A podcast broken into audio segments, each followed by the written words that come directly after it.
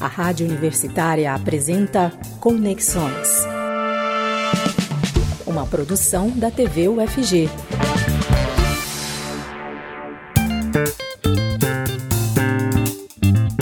Boa tarde. Agora são quatro e meia e está começando mais um Conexões. Nesta terça-feira, dia 3 de março de 2022. Eu sou a Camila Maia e fico com você até às 5 e meia da tarde. Eu sou uma mulher branca, tenho cabelos escuros e compridos. Hoje estou usando uma blusa de mangas compridas preta, também um fone de ouvidos branco e um batom vermelho. Estou sentada em frente a uma parede branca e também uma estante com alguns livros e objetos de decoração.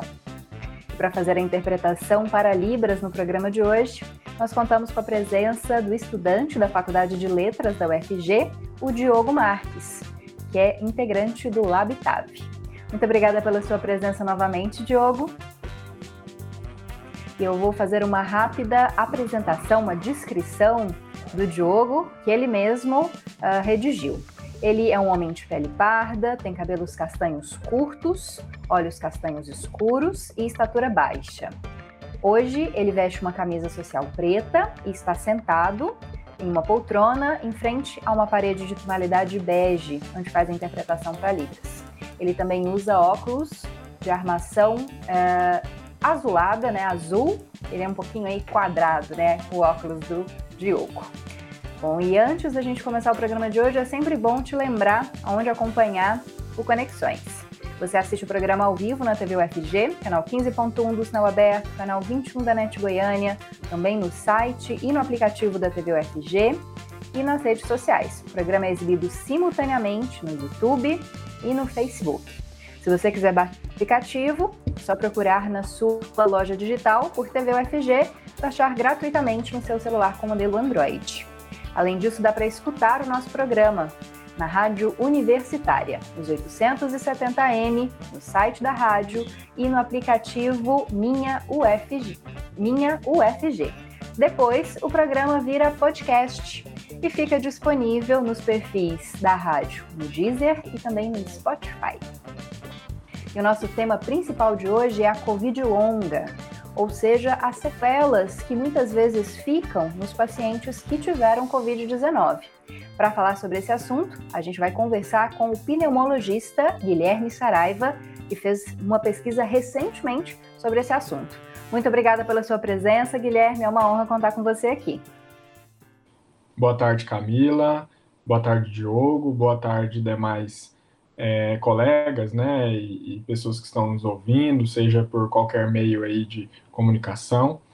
É, Para mim, eu não consigo esconder a minha alegria de estar aqui hoje com vocês, porque sou um aluno da UFG, fiz toda a minha formação na UFG, então eu fiz a minha faculdade de medicina na UFG, depois me especializei em clínica médica pelo HC, pelo Hospital das Clínicas da UFG, e depois concluí minha residência de pneumologia, né, que é a área de, de, de em comum aqui, é a área que a gente vai acabar debatendo, é, em relação ao Covid também no Hospital das Clínicas do, da UFG.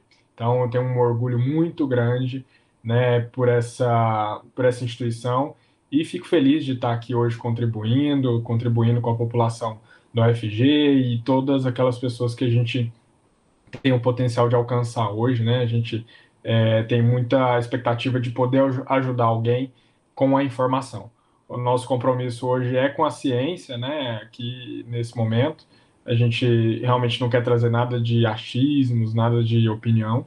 Realmente é defender o que são fatos e o que é ciência. Muito obrigado, Bom, Guilherme.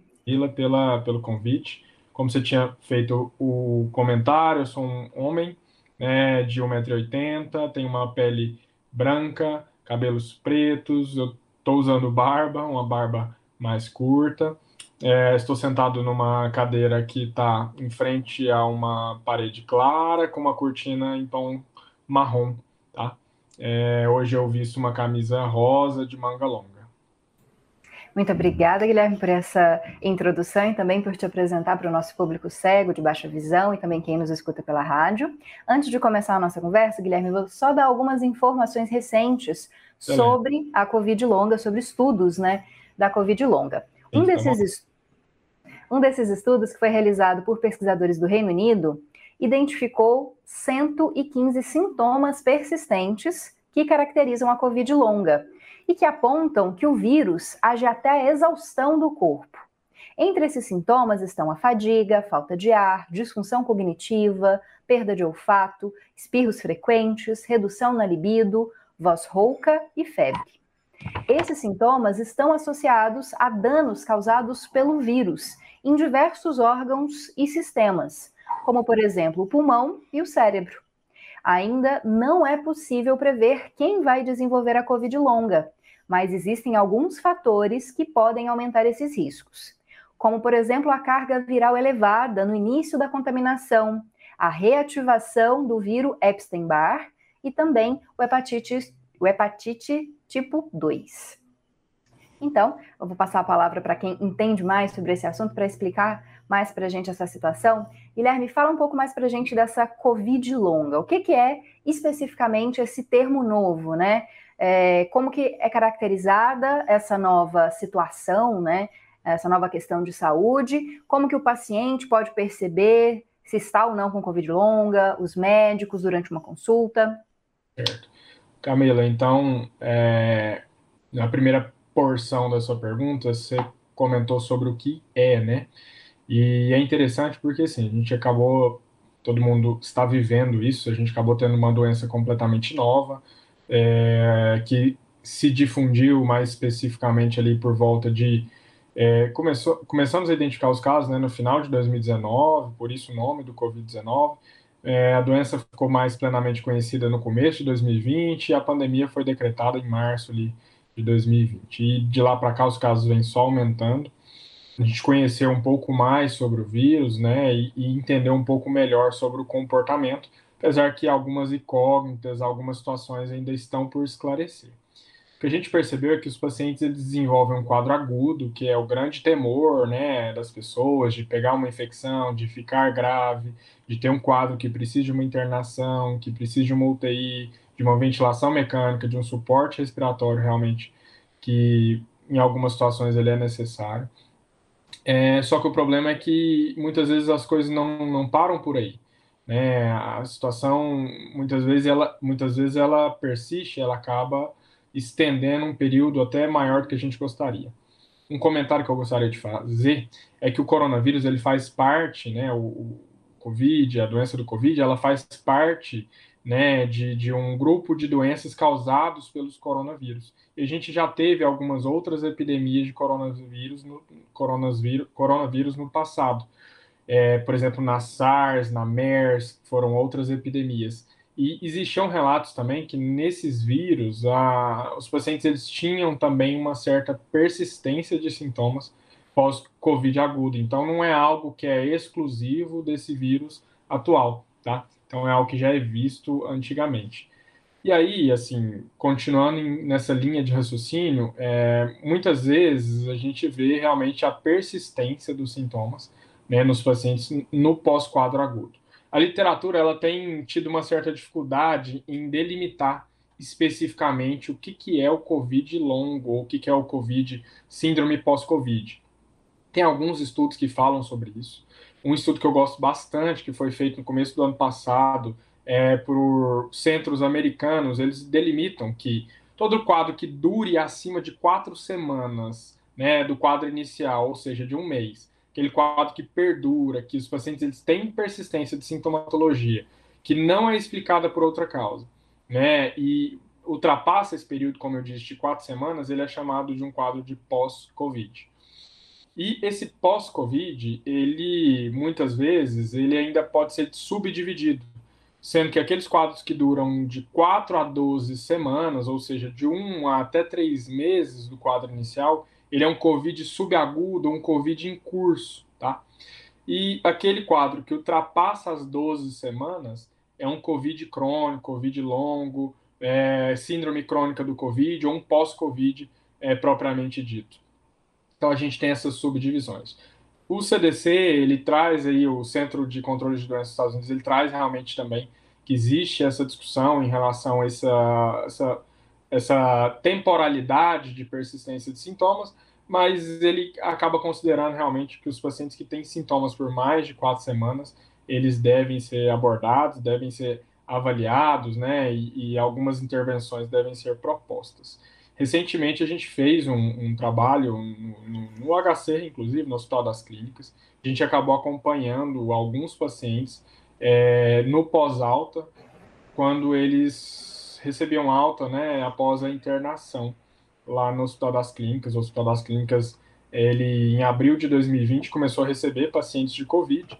E a gente organizou um ambulatório né, com especialistas né, da pneumologia para receber esses pacientes no contexto de pós-alta. A gente, em geral, programava as avaliações ali em torno de três meses no pós-alta, mais ou menos. E uma das coisas que a gente mais viu realmente foi a persistência dos sintomas desses pacientes. A gente acabava abordando eles de diversos domínios, em diversos aspectos, né? Mas em termos de persistência de sintomatologia, uma das coisas que a gente achou mais frequentes foi a persistência da falta de ar. É, a gente, em 44% dos nossos pacientes, a gente identificou que eles ainda tinham falta de ar. Em, em Guilherme, pós-alto. Vou tentar esmiuçar algumas coisas, né, para as pessoas entenderem de forma mais fácil. Uhum. É, geralmente, essa Covid longa, né, essa persistência da Covid dos sintomas, ela vai atingir pessoas que tiveram quadros mais graves, medianos, leves, assintomáticos. Qualquer pessoa pode ter é, essa Covid longa, ou muitas vezes depende da gradação do quadro de saúde né, durante a infecção uhum. pela Covid. Como a gente disse no começo, em relação à pesquisa feita no Reino Unido, no Reino Unido existem outros fatores é, outras comorbidades que podem facilitar a manutenção desses sintomas? Camila, isso é algo que é visto na literatura, sim. É, as pessoas que ficaram internadas têm uma tendência maior a apresentar esses sintomas, principalmente os que ficaram mais graves, né? Os pacientes que precisaram de UTI, de intubação. Tem, então, tem todo um cortejo de sintomatologias que é um pouco mais frequente nessas populações. E uma das coincidências que a gente encontra é que, em geral, as pessoas que se internaram, as pessoas que ficaram mais graves, elas acabam por ter mais patologias, mais comorbidades, vamos dizer assim, mais doenças, né? Hipertensão, diabetes, obesidade. Em geral, tem uma perspectiva de ter tido um tabagismo, né? Então, existe essa, essa situação nesse contexto. Só que não é uma exclusividade dessa população. Que a gente vê nos estudos é, em relação ao Covid e a persistência de sintomas é que mesmo pacientes com sintomas leves que não se internaram, eles, eles também têm uma incidência de persistência de sintomas. Isso também é visto. Inclusive, alguns estudos mostram alterações que, é, é, é, é, inclusive cardíacas, né, em pacientes que não, não precisaram ser internados. Então, realmente é algo que a princípio vai contra o nosso parece assim não tão lógico, né? Um paciente que fica super bem, fica em casa e ele tem lá um quadro super arrastado. Mas algumas características individuais que às vezes o paciente tem é, em termos de resposta inflamatória, né, de, de contornar esse, essa resposta ao vírus, isso pode precipitar aí uma, uma resposta um pouco mais longa, apesar dele não desenvolver gravidade no quadro agudo. Então, isso realmente é uma, é uma verdade. Guilherme, e quando que o paciente deve procurar auxílio? Né? Um paciente que teve Covid, é, em quanto tempo, ele, quanto tempo ele deve esperar que esses sintomas desapareçam? Em quanto tempo, ao persistirem esses sintomas, ele deve procurar o médico? Que tipo de tratamentos já existem, né? Sabendo que é uma coisa muito recente, né? Que tipos é que tipo de tratamento pode ser feito para que essa pessoa tenha uma qualidade de vida melhor, para que ela volte à condição uh, de saúde anterior? Excelente.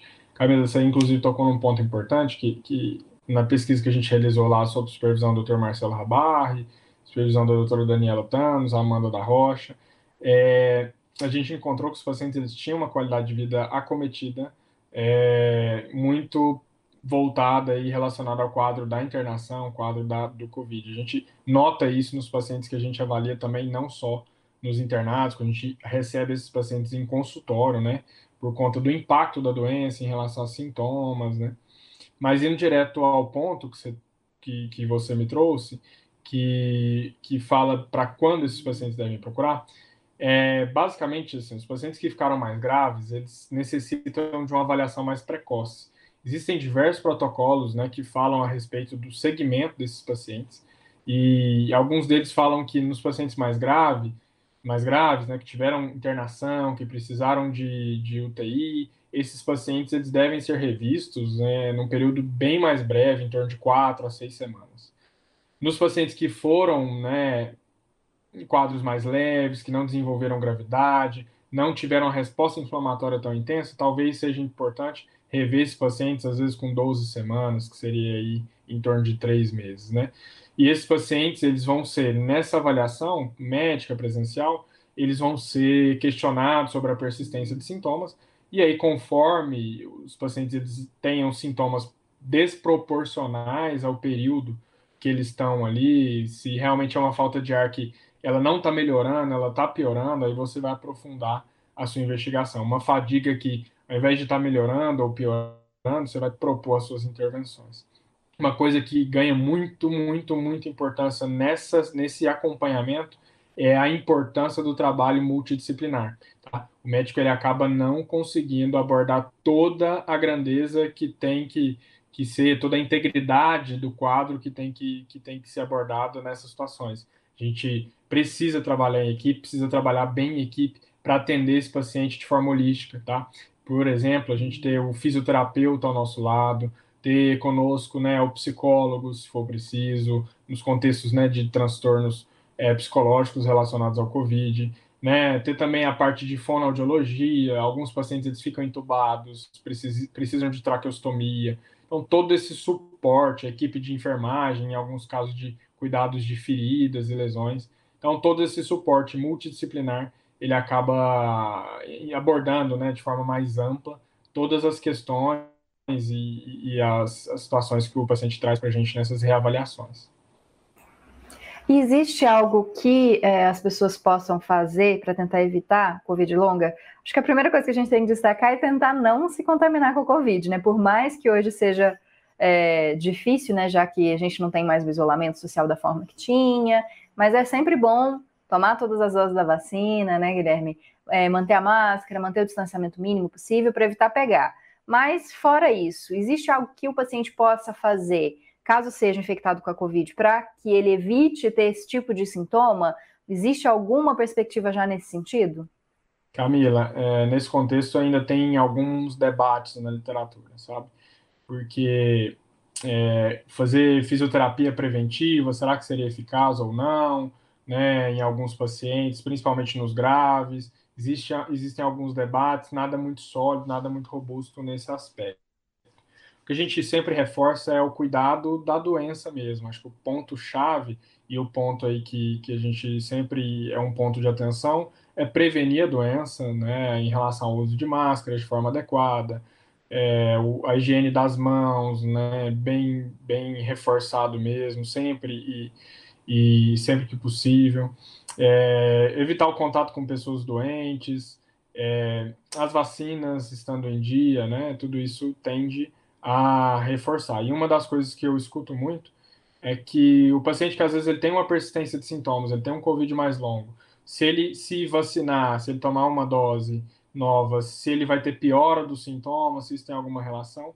E na verdade foram feitos vários estudos, um recentemente, é, que no Reino Unido inclusive também, que eles acompanham pacientes que têm uma persistência de sintomas e que são vacinados com AstraZeneca e são vacinados com Pfizer. E, na verdade, nos, nos questionários de reavaliação, não foi identificado nenhuma piora na qualidade de vida, nenhuma piora na, na, na sintomatologia dos pacientes com relação às vacinações ao longo da, re, da, da, da, da recuperação, da reabilitação. Então, a gente sempre reforça que o paciente, mesmo com persistência de sintomas, ele deve se vacinar, ele deve tomar todos os cuidados. Até porque agora a gente está à frente também a um aumento da possibilidade da reinfecção.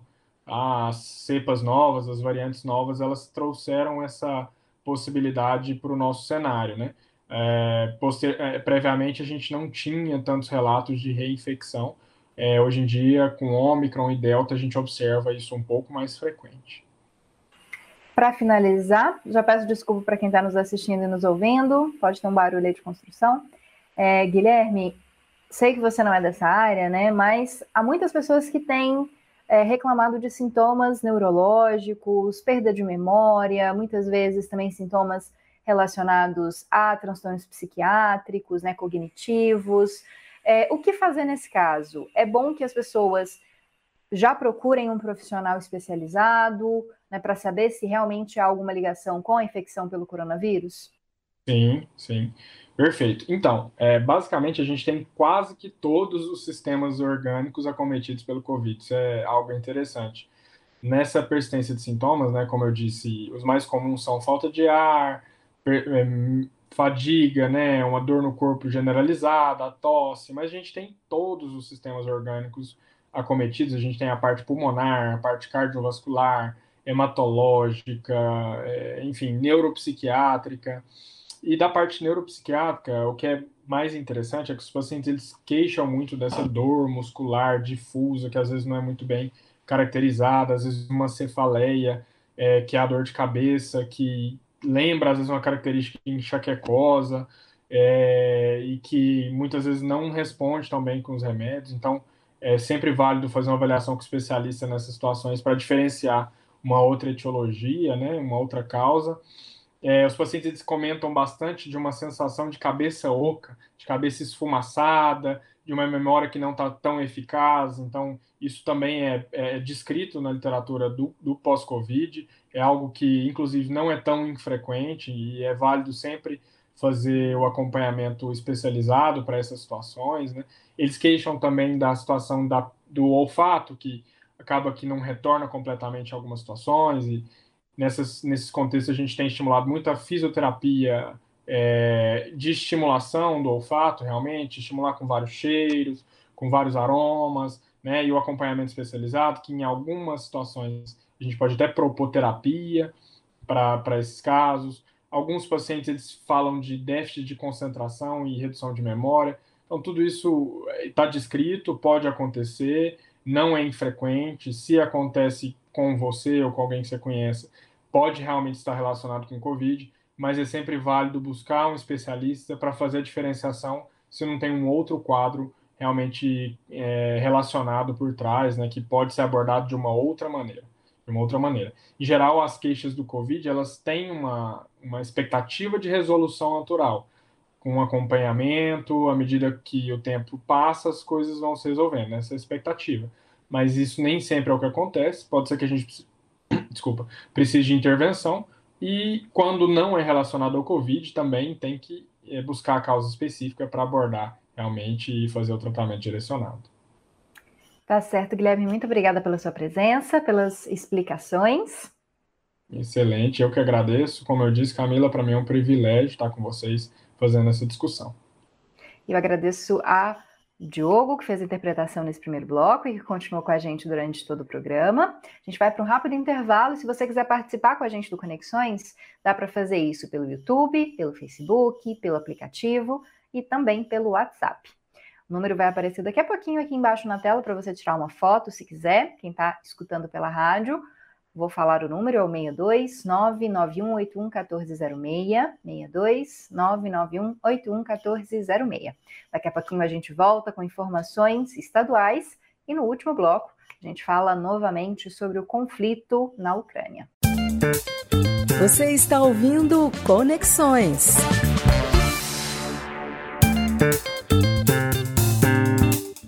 Estamos de volta com conexões de hoje, ao vivo. Agora são exatamente 5 horas da tarde dessa quinta-feira, dia 3 de março. Eu continuo com o Diogo Marques, que é o nosso intérprete da Libras. E eu sou a Camila Maia e fico com vocês aqui no Conexões até às 5 e meia da tarde, na TV UFG e na Rádio Universitária. Só lembrando que o nosso programa ainda está sendo feito em formato remoto e por isso, você que nos assiste pela TV ou pelas redes sociais, nos vê em diferentes telinhas aí na sua tela. E agora eu conto com mais uma participação aqui no Conexões para me ajudar a falar um pouco mais sobre o estado de Goiás. Quem vai é, passar as informações dessa vez é a Stephanie Araújo, que é estudante de jornalismo da UFG e também estagiária aqui da TV UFG. Olá, Stephanie, muito obrigada pela sua presença. Seja bem-vinda ao Conexões. Boa tarde, Camila. Boa tarde, Diogo. Boa tarde para quem está em casa nos assistindo. É, sou Stephanie. É, eu sou, vou fazer minha audiodescrição, né? Eu sou uma mulher negra, estou com cabelos trançados, ruivo, até mais ou menos a altura do peito. É, estou com uma blusa cinza de manga, óculos redondos prateados, e atrás de mim tem uma parede verde e uma parede branca. Muito obrigada, Stephanie. Quem não conhece a Stephanie, ela está sempre com um penteado diferente. Adoro as mudanças capilares da Stephanie, fico acompanhando, sempre linda. Muito obrigada, viu, Stephanie?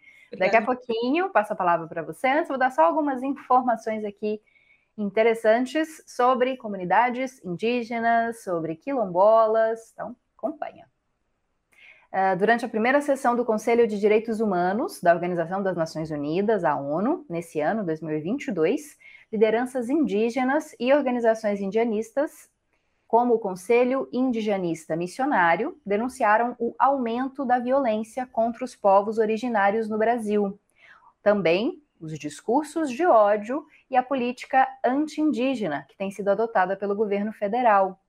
A sessão tem o objetivo de revisar os informes sobre as diferentes questões relacionadas aos direitos humanos e conta com mais de 30 diálogos interativos com especialistas, grupos, mecanismos e também a participação da sociedade civil de forma híbrida. Uma das pautas levantadas nesse ano pela comunidade brasileira foi a maneira como a pandemia afetou as comunidades indígenas.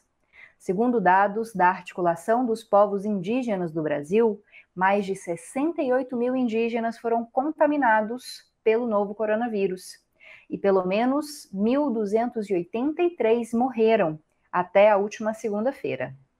O CIMI afirmou que o governo promove um apagão de dados sobre a pandemia e por isso não é possível dar com certeza a porcentagem de indígenas que foram vítimas da Covid-19, principalmente porque essa contagem é feita apenas em índios que indígenas, perdão, que vivem em aldeias e não aqueles que estão nas cidades.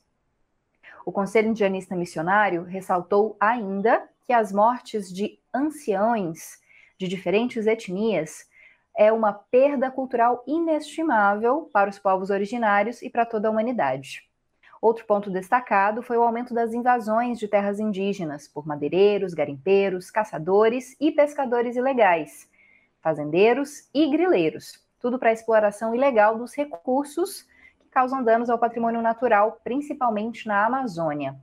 Os casos dos povos Yanomami, Iekuana e Munduruku exemplificam a estreita relação entre a ação dos invasores, a omissão do Estado e o agravamento da crise sanitária, com um aumento expressivo dos casos de malária e desnutrição, relacionados com a presença de invasores nesses territórios. Bom, e a advogada quilombola Versilene Dias, que é de Cavalcante, aqui em Goiás, está entre as 20 mulheres de sucesso, eleita pela revista Forbes. Segundo a revista, ela é a primeira quilombola com título de mestre em direito no Brasil. Versilene acredita que, além do reconhecimento individual, isso é um reconhecimento coletivo para as mais de 6 mil comunidades quilombolas de todo o Brasil. Versilene nasceu na comunidade Calunga, que é o maior território quilombola do país e que fica na cidade de Cavalcante, Goiás. Aos seis anos, ela saiu de casa para morar em um outro território calunga e assim poder estudar. Ainda na infância, ela trabalhou como doméstica, em troca de casa, comida e do direito de continuar estudando.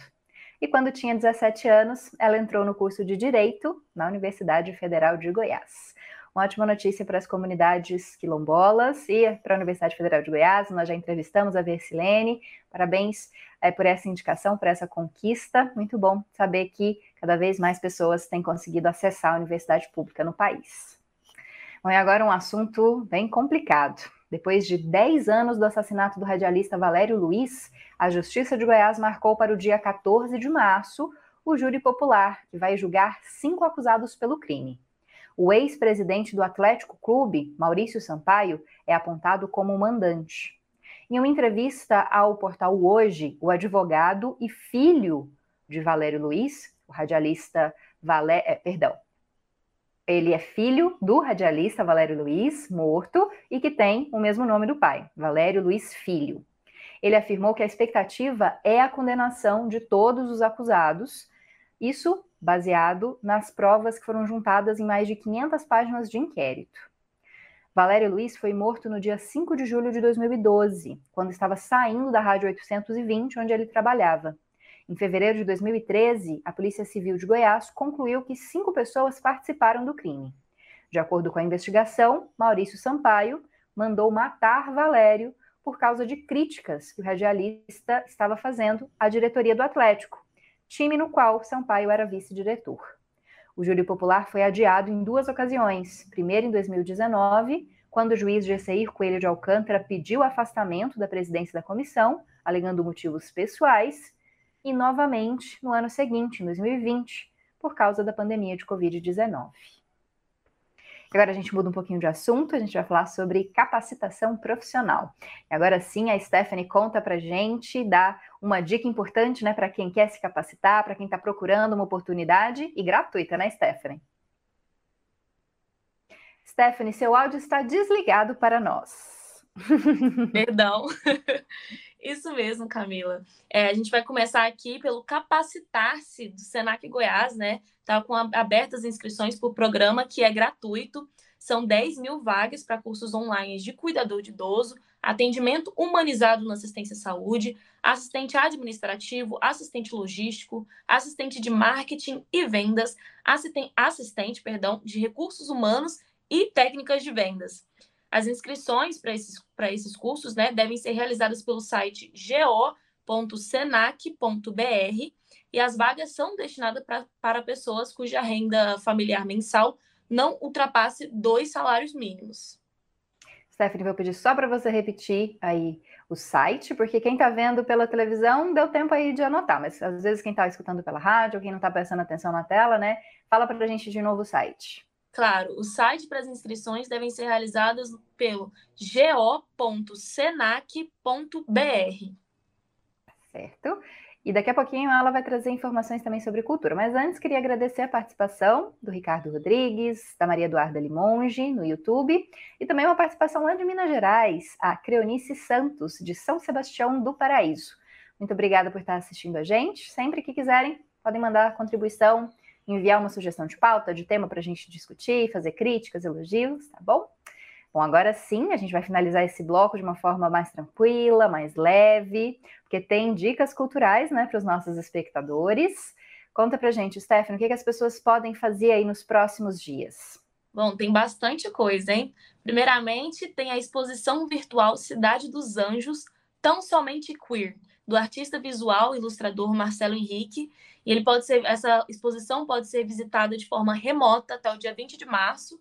São 20 desenhos e 13 objetos que celebram a diversidade humana com personagens inspirados em contos, fábulas e no cinema de animação. Para conferir, basta acessar o site mhcartoon.com.br. MH Cartoon, eu sei que fala de um jeito diferente, né? Explica pra gente. é MH Cartoon com dois Os, C-A-R-T-O-O-N.com.br. E quais são as outras dicas, Stephanie? Nós também temos o Festival de Música Popular Brasileira o Sentir Delas, que é exclusivo para mulheres. Ele vai selecionar sete cantoras goianas para se apresentarem no evento. Esta é a primeira edição do festival que propõe a participação exclusiva de mulheres, desde cantoras, musicistas, técnicas e até mesmo curadoras. As cantoras que vão ser selecionadas vão receber cachê de R$ 1.500 e devem estar disponíveis para ensaios com a banda e gravação dos shows no espaço Zabrinski. O festival O Sentir Dela será transmitido de forma online nos dias 17 de maio, Dia de Combate à Homofobia, e 18 de maio, que é o Dia Nacional de Combate ao Abuso e Exploração Sexual contra crianças e adolescentes. Por isso, o evento também vai chamar atenção para esses temas. Para saber mais informações, você pode enviar um e-mail para cereja do cerrado produções@gmail.com. Pode continuar. Ok. Tá? É, nós também temos, durante essa semana, o Cinecultura, que exibe o drama alemão Undine e o longa sul-coreano A Mulher que Fugiu, ambos premiados no Festival de Berlim de 2020. Os longa-metragens Fortaleza Hotel, dirigido por Daniel Nolasco, e Benedetta, do diretor Paul Verhoeven, continuam em cartaz. O ingresso custa R$ reais a inteira. O Cine Cultura ele fica ali no Centro Cultural Marieta Teles Machado, na Praça Cívica. Nós também vamos ter o Festival de Catira, os perdão, Festival de Catira Os Considerados, que ocorre na próxima segunda-feira, às 8 horas da noite, de forma online. O evento é uma realização do grupo Catira, os Considerados de Silvânia, que há mais de duas décadas atua na disseminação da história da Catira. A live vai contar com apresentações ao vivo, explicações sobre a tradição folclórica da Catira e também depoimentos. A transmissão online terá interpretação para a língua brasileira de sinais. Bacana essa última dica, né, Diogo? Porque as pessoas que as pessoas surdas, né, que têm problemas com deficiência auditiva vão poder também saber um pouquinho mais sobre a Catira e acompanhar nesse festival. Muito obrigada, Stephanie. Uma ótima estreia aqui no Conexões. Espero te ver novamente, viu? Com certeza. Muito obrigada. Obrigada a todos. Boa tarde. E daqui a pouquinho a gente retorna para falar sobre a crise humanitária com os refugiados da Ucrânia, também sobre como está né, a situação lá na Europa, né, o conflito que está acontecendo há quase uma semana. Fique por aí, porque o professor Hugo Tomazetti tem sempre boas informações para a gente direto de Sevilha, na Espanha. Você está ouvindo Conexões.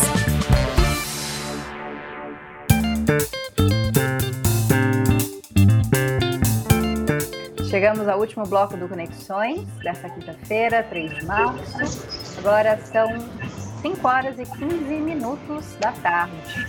Eu sou a Camila Maia, fico com você até às 5h30 aqui na TV FG e também na Rádio Universitária. Nós continuamos com a interpretação para Libras, feita pelo Diogo Marques. E a partir de agora eu conto com o professor Hugo Tomazetti, nosso correspondente internacional, direto da cidade de Sevilha, na Espanha, que vai continuar nos explicando mais sobre essa questão né, de conflito aí na Europa, entre Rússia e Ucrânia. Muito obrigada pela sua presença. Professor, boa noite para você. Boa noite, Camila Maia. Boa noite, Diogo. Boa noite para você que está acompanhando a gente aqui na TV UFG e nos variados canais de comunicação. Eu sou um homem branco, de barba. Hoje estou com uma camisa quadriculada. Ao meu fundo está a cidade de Sevilha, aqui na rua da minha casa. E, enfim, essas são as informações para o dia de hoje. A Rússia é, segue ah, com o seu ataque à Ucrânia. E o que nós temos nesse momento é uma mesa de negociação aberta entre as duas, as duas partes beligerantes, a Rússia e a Ucrânia, que está acontecendo na Bielorrússia. Depois de uma primeira mesa de negociações em que a negociação não avançou, o cessar-fogo ainda continua sendo o objeto das negociações nesse momento. Camila. Bom, professor, e é, a Rússia já conseguiu tomar algumas cidades importantes, né, grandes cidades no território ucraniano, mas também existe um, é, um esforço muito grande, né, inclusive dos civis ucranianos, fazendo coquetéis molotov, né, armas caseiras para lutar contra essa ocupação. É, a gente pode dizer que talvez Putin tenha calculado mal que essa ofensiva contra a Rússia duraria menos, que ele teria mais sucesso ao conquistar essas cidades, já que o poderio bélico ucraniano é muito menor que o poderio bélico russo? Sem dúvida, Camila, o poderio russo é incomparável perto do, do, do poderio da Ucrânia. No entanto, Vladimir Putin não contava, ou pelo menos não contou até esse momento, com a resposta unificada da Europa nessa, nessa luta tanto que países como a Alemanha resolveram rever uma política histórica e enviar armas para o combate na Ucrânia. É, fábricas de cerveja e a própria população civil é, estão trabalhando nessa resistência à a invasão é, russa nesse momento. O que a gente sabe é que Vladimir Putin planejou essa invasão para que fosse rápida e que se tomasse a Ucrânia derrocando o poder de Volodymyr, Volodymyr Zelensky, o presidente da Ucrânia, de forma rápida. No entanto, perdão, no entanto, essa resistência parece que está custando um pouco mais para que a cidade de Kiev seja tomada pelas forças russas. Professor, um grande problema gerado pela guerra é a crise humanitária dos refugiados, né? A maior parte deles ali indo para a Polônia, né, que é uma das vias abertas para a saída dos ucranianos. Já se fala em um milhão de pessoas, né, que estão deixando ou já deixaram a Ucrânia. E também há uma questão extremamente é, revoltante de supostos crimes de racismo, né, nessa fronteira em que pessoas não brancas, né, principalmente negras, é, de origem africana, né, vindas de países da, na verdade, saíram de países da África para a Europa, estariam sendo impedidas de uh, migrar para outros países, impedidas, né, de ultrapassar essa fronteira. O que, que o senhor pode falar em relação a isso? Por que, que isso está acontecendo? Bom, mais uma vez, a crise, essa crise humanitária de refugiados escancara algo que costuma estar velado na sociedade, que é o racismo estrutural. Essas denúncias sobre esses supostos crimes de racismo na fronteira, na dificuldade, inclusive na triagem de pessoas que estão saindo da Ucrânia e entrando na Polônia e em outros países da Europa, é uma coisa gritante que deixa muito claro é, a necessidade de combater o racismo, inclusive dentro desses movimentos que são movimentos para a sobrevivência das pessoas que estão tentando fugir desse conflito. Nesse momento, as autoridades aqui da Europa negam o racismo, da Polônia também negam que exista esse, esse, essas, é, esse, esse problema da, da, da, da migração e do racismo aplicado a essa migração, a essa fuga das pessoas. No entanto, Observadores internacionais e organizações não governamentais estão acompanhando de perto a situação para também facilitar a entrada dessas pessoas que saem da Ucrânia em busca de uma situação um pouco melhor em outros países. Não é uma situação fácil, de jeito nenhum, para quem é branco e também para quem não é branco. A guerra, nesse momento, não escolhe cor. Professor, não sei se o senhor vai conseguir falar muito sobre isso, mas recentemente estava lendo é, uma questão que me chamou um pouco a atenção. O senhor até destacou que é, a Alemanha está oferecendo armamento, né, e munição para a Ucrânia, né, para que a Ucrânia possa se defender do ataque russo, mas há uma preocupação de é, o que esse armamento depois pode gerar, né, dentro de um país que nós sabemos é convulsionado por uma disputa né, entre a extrema direita e os partidos comunistas, né, com casos de violência. E eu vi algumas citações, por exemplo, de outros momentos em que houve esse financiamento externo, a, principalmente a conflitos civis, né? A gente pode citar, por exemplo, os Mujahedin é, no Afeganistão, que depois se tornaram um grupo armado, né? E que virou uh, o Talibã. É, o que, que o senhor pensa sobre isso? É um, é um momento importante de auxiliar a Ucrânia, mas como fazer isso sem também uh, aumentar a possibilidade de novos conflitos né, daqui para frente? Camila, isso é uma incógnita que realmente não há resposta. Se a gente olha o histórico, todas as vezes que há aportação de armas em um momento de instabilidade, essas armas continuarão funcionando depois que o cessar-fogo for declarado, criando inclusive animosidade entre as pessoas. Se espera, e assim esperamos, e seria o ideal, que com o cessar-fogo, essas armas, que um processo de desarmamento da população fosse levado a cabo para evitar guerras civis, como a gente já pôde ver no Oriente Médio, na Ásia, na África e em outros lugares. Esse fomento é, e esse financiamento de armas por agentes exteriores para conflitos, como o caso da Ucrânia, sempre, sempre levam a possíveis conflitos armados e guerras civis em território. Isso é muito claro quando a gente olha, sobretudo, para a África, para as, guerras civis que acontecem na África, inclusive também no Afeganistão. Para finalizar, professor, os temas que a gente está tá conversando hoje são tão difíceis, né? Tão difíceis, gente. Não dá para achar uma notícia boa, interessante que a gente possa discutir para deixar o programa mais leve no final, mas Vamos falar ainda de um tema difícil. Uh, se especula-se, né? Especula-se, claro, a possibilidade de um conflito maior, né? Que gere aí é, uma guerra mundial, né? Terceira guerra mundial, mas muito se fala sobre a questão da, uh, das armas nucleares, né? Que essa guerra poderia representar e até mesmo o fim da humanidade. O que, que o senhor pode dizer para a gente em relação a isso? Será que os países que estão envolvidos nesse conflito, que podem se envolver, né, como países da União Europeia, os Estados Unidos, que detêm armamento nuclear, eles poderiam estar pensando nessa saída? Inclusive Putin também, ele poderia estar pensando nessa saída? Olha, sinceramente, essa é uma saída que ela existe. Por mais que nós não queiramos, é uma saída que existe e a gente espera que nenhum líder e que nenhum acidente no meio desse percurso em busca de um cessar-fogo faça com que algum líder autocrata, como é o caso de Putin, ou qualquer outro líder, é, use mão desse tipo de arma, porque seria sim é, bom caminhar para uma guerra total e para um hecatombe. Não, não existe outra palavra nesse momento. Claro, isso está claro na cabeça dos líderes mundiais que esse processo de dissuasão a partir de armas nucleares ele existe. No entanto, a gente espera e a Europa também espera, porque o palco de guerra é aqui do lado, que esses armamentos não sejam usados, apesar das ameaças de Putin, colocando inclusive o seu exército dedicado às armas nucleares em alerta. Muito obrigada, professor. Espero que o senhor possa. Opa! Espero que o senhor possa descansar agora. Sei que estava numa palestra agora à tarde na Faculdade de Informação e Comunicação da FG. Bem, muito obrigada por já sair de lá e entrar aqui com a gente. Sempre muito bom escutar suas análises e a gente torce para que na semana que vem a gente possa falar sobre um fim de um conflito, falar sobre coisas mais interessantes. Esperemos. Até semana que vem. Um grande abraço a todos. Muito obrigada também ao Diogo Marques, que fez a interpretação para Libras.